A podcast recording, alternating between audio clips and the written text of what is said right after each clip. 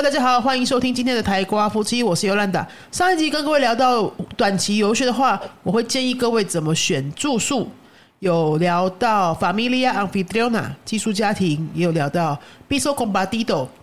分租房子，或者是你就直接住 Hotel 这样哈，分别哪些好处，哪些呃缺点，还有我自己的经验都有跟大家聊到。如果没有听到的话，可以再回去听一下上一次那一集哦，哈，上一集。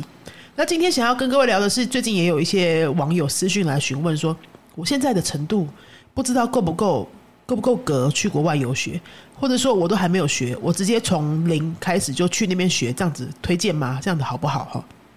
好，我来回答一下这个问题。我觉得呢，如果你想要去国外体验一下游学生的生活的话，不管你什么年纪，最好都在台湾先学到，至少至少阿乌诺学完它。或者是能够到阿斗中间这样子的程度的话，会最好。啊，拜托，真的不要在你几乎没程度的时候，哦，或者只阿乌诺刚刚学一点点而已，就跑出去读语言学校，真的很浪费，也很可惜。为什么呢？好，你在零的时候，你都还没有任何西语程度，或是你的西语程度就只有数字发音这么一点点的时候呢？当然可以去西班牙生活。其实你你只要敢比手画脚，然后加一点英文，用一些呃嗯怎么做呢？比较放得开的沟通方式的话，真的都可以生活啊，一定没问题。只是说你这个程度这么初级的时候，你没有好的机会可以跟当地人多多的交流，你所有的注意力都要放在你要怎么解决你的生活问题上面。每个生活问题要解决，你都很辛苦，对不对？你哪天哎要问个路，或者想要问说去哪里可以买什么东西，或者你路上看到的任何标示，你在超市听到的任何广播那些东西，对你来说全部都是杂音、噪音而已，因为你通通进不去啊，没有那个程度可以进去。这样子的情况下，你在那边能够得到的体验就真的非常有限。然后呢，哎，万一不小心你你又被偷掉什么东西呀，好掉了什么东西啊，你就会觉得说，哦，这体验好糟。事实上不是因为这个国家糟，而是因为它的好，你根本就没有机会了解到，你理解不到啊！你那些语言，你你进不去，对你来说都是杂音、噪音而已啊，对不对？说不定路上正在发生很好玩的事情，你也不知道是在干什么。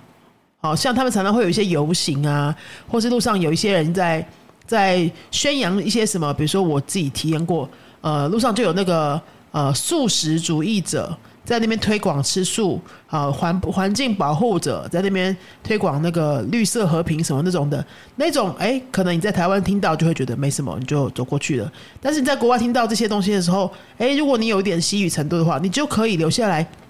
停下来跟他们聊两句，因为那个时候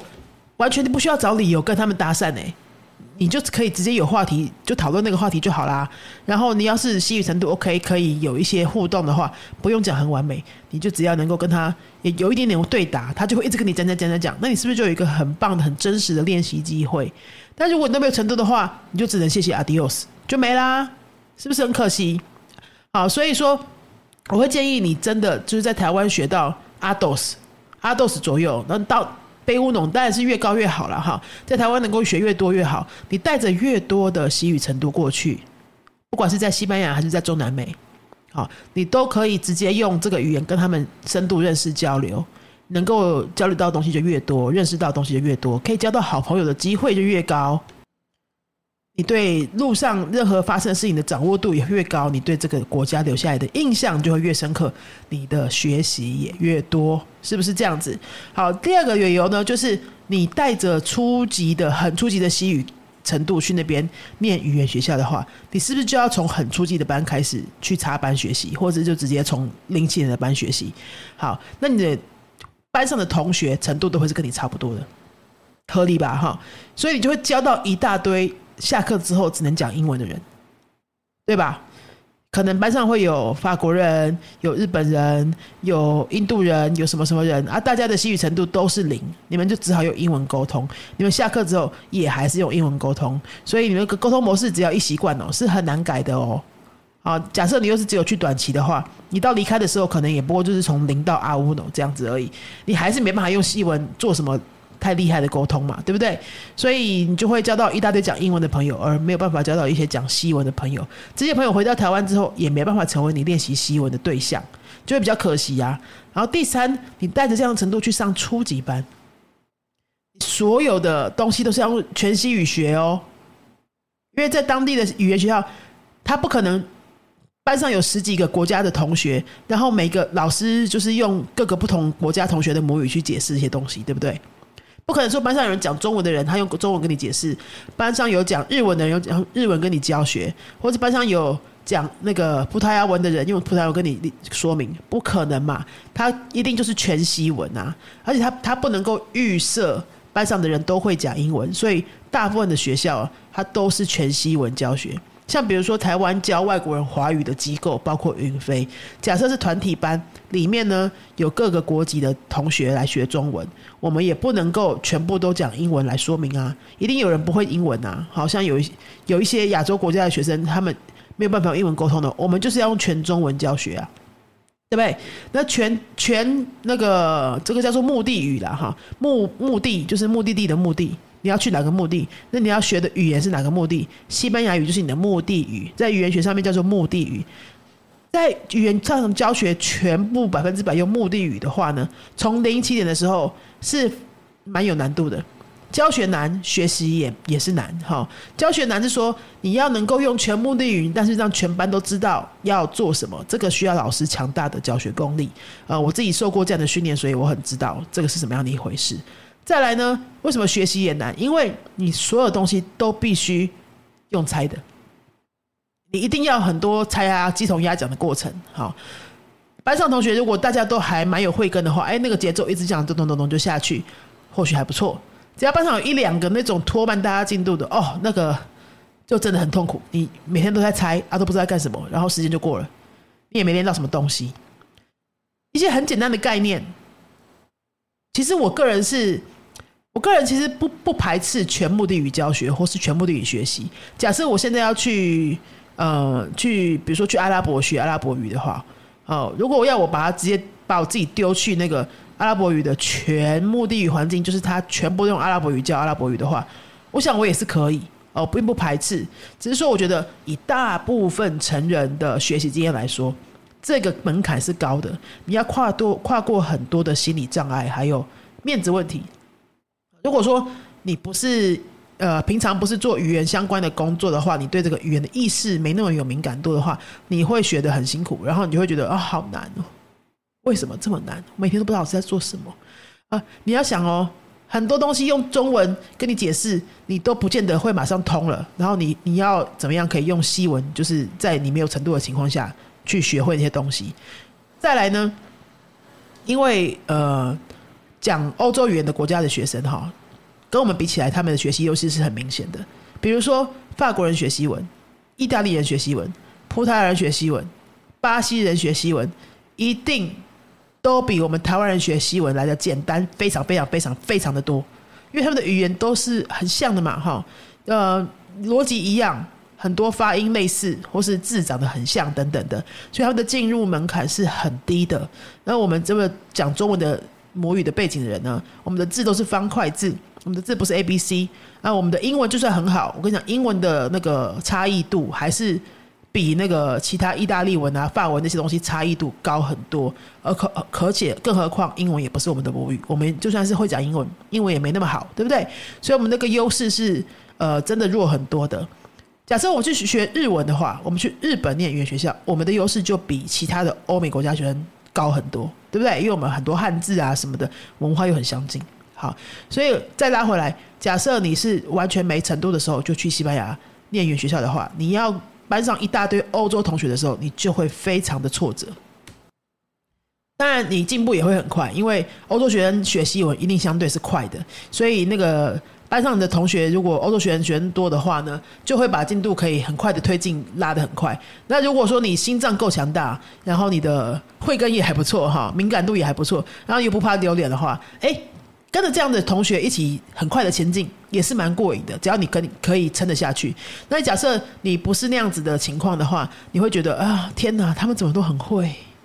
他们怎么反应都这么快？老师都没讲，他们就就答得出来，真的，他们就答得出来。他们不需要老师给你解释什么动词有六个，然后有什么什么事，然后什么什么变化长怎样，他们的语言也都有那些变化，只是字长得不一样而已。所以那个难度真的差太多了哈。像我我那时候去的时候，我大概是在阿豆是贝乌诺的中间的时候去的，那我直接去的时候就大概插班，好像。插班进去大概就是背乌楼左右的程度吧，好，印象中，那班上呢，亚洲人比较少，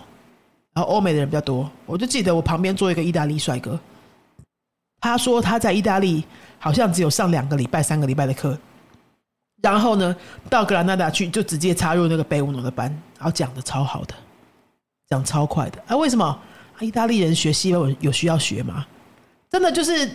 两三个例，可能两三个月这样子讲一讲，他就可以讲很多东西了。那我们是每个字都要查的，然后我们动词变化在这边搞不清楚的，对不对？真的没办法比。然后所以说，你如果说在很初级的时候就直接去跟这些人同班，你就会有两个很极端的结果：一个就是你可以跟得很快，一个就是你就只觉自己好像很不行，就很想放弃这样子。好，那如果说你已经比较有程度到贝乌诺或是阿斗斯左右的时候，你再进去，你对这些东西都会。很有心理准备了，而且你的程度也不是零，好，你看的差距就没那么大。虽然说一个可能意大利同学是学了三个礼拜，然后你是在台湾学了三年，然后结果你们去西班牙是同班，你会觉得很不公平，对不对？但是你们那个起跑点已经比较接近了，然后你也有能力可以跟他们做一些互动对话和反应这样子，所以你在班上还是有很多发言的机会，你就不会哎。莫名其妙都在角落都没声音这样子，因为你是有程度的。然后呢，第四点是你带着这样子的程度去体验所有西班牙的生活，看西班牙的事情，然后跟同学互动，跟老师互动。你因为你有一个基底在那边，你可以从八十到一百，离开的时候你可能就有一百的体验。但是如果是零的时候去的话，你离开的时候可能就是哎零到十这样子。很少的体验，然后你离开的时候，你就带着这个十而已，这样就会比较可惜呀。那我觉得初学的阶段的时候，真的就是在台湾用我们熟悉的方式，赶快把它累积起来，然后累积这个程度，累积这个自信，累积这个确定感。你有问题都可以用中文赶快问一问，然后把那些观念搞清楚，不要去当地学那些鸡同鸭讲，然后就是说。去那边猜他到底要理解你这个文法是怎样怎样哈？那他们又不懂中文的文法，所以他们解释的方式呢就不会是按照中台湾这种中文的逻辑，他们是按照一些国际什么比较欧美系的逻辑嘛，这样子去讲，对台湾人来说又不是那么好懂，你何必呢？学费还比较贵，对不对？你在台湾不如就是有系统的用我们台湾人的逻辑，赶快把它那个累程度累积起来，然后你带着那个程度去。可以做你很多想要做的事情，甚至呢，呃，你可以把那个语言学校当个幌子就好了。因为人到国外的时候，语言学校一点都不是重点，好吗？语言学校就是让你有一个地方可以去固定的练习，这样子而已。其实你的重点都在语言学校之外啊，你去外面学别的东西，然后跟当地人一起学一个技能，你是用西班牙文去学另外一件事情，而不是只是单纯去学西班牙文。你比如说，你去用西班牙文去学跳舞。用西班牙文去学一些简单的画画，用西班牙文去学烹饪，去他们的社区大学，类似像救国团的机构上一点什么便宜的那种社区大学的课，然后你同学就全部会是当地人。你用西班牙文去学另外一个新的东西，用用西班牙文去学一个另外一个新的技能的时候，你就会觉得哇，这个语言真的帮助我开另外一个世界耶！我不是只有在学字那些字单字啊、文法的组成啊什么，但是。这个语言帮助我去学会另外一个东西，那个成就感又很不一样。然后呢，你又可以很容易的帮自己建立一个全部都是西班牙人的社交圈，对不对？你去学当地的舞蹈，学当地的那个艺术、画画、摄影，什么烹饪都好啊。你你身边的同学都是当地人的时候，诶，你们是不是就会出去吃个 tapas？好，或者是他们邀请你去看电影啊，去他们家的 Fiesta 什么都是很有可能的。那你的练习机会又会多很多。那如果你都是很零的程度的时候，就这样去的话，有这些机会出现，你也没办法跟他交流，是不是很可惜呢？对不对？好，那我会建议你，如果说你有这样子的预算跟时间的话，哈，赶快在台湾先把它累积成程度累积起来，然后呢，你带着这样程度去，你一定会收获加倍很多很多倍。OK，那今天就跟各位分享到这边。如果你想要在台湾密集的赶快学一学，然后可以用西班牙文当做你下一个打开世界的工具的话呢？我们接下来九月初就会开班的那个密集班，还有一两个位置而已哦。线上密集班一个礼拜上三堂课，三个晚上，礼拜二、礼拜三、礼拜五晚上的时间，大约是六点四十五分开始上课。六点半、六点四十五分开始上课，你只要在家里有电脑就可以上了。好，那这个密集课呢，是一年总共两百二十个小时，从零的程度完全没学过的人，就直接带着你一直到 B Uno 到 B One 这样子。到 B One 是什么意思呢？就是大学四年级西语系大四学生的听跟说的那个口语程度的那个能力，差不多就到这边哦。你只要两百二十个小时，可以愿意。相信我们，然后跟着我们的这个节奏，还有我们出的每一天的功课啊、小任务啊，什么都照着做，就这样子跟着一年，傻傻跟一年的话，大部分人都可以达到这样子的水准。如果你有兴趣的话，这个班九月开班，还只剩一两个位置而已，你可以私信我们，告诉我们说你有有兴趣想要了解，然后我们会预约一个咨询的时间，线上跟你聊一聊，看看你适不适合这个课程，或者呢，如果你没有办法。一下子空出这么多时间来学，但是你真的对西班牙文很有兴趣的话，我们八月初也有一个一周上课一次就没有那么密集了，一周上课一次的课，那一年之后呢，你可能就是在阿乌诺接近阿多斯这样子的水准哈，因为时数就不一样嘛，你投入时间是三分之一，所以你的成果也会是三分之一，那也是很 OK 的，只要你有开始，都会有进步，有推进，都会有累积，对不对？那这个是八月初开始，每个礼拜四。晚上就只有一次而已，在线上上课也是你只要电脑打开就可以学习了。好，想要了解我们的课程的话，欢迎你私讯到我们的脸书粉丝页。然后，如果觉得我们的节目还不错，对你有帮助的话，也请你帮我们多分享给身边喜欢西班牙语或喜欢拉丁美洲文化的朋友们哦。嗯，顺便也到 Apple Podcast 帮我们留个五颗星评论，给我们一点鼓励好吗？好，那今天就到这边喽，阿斯达瑞哥。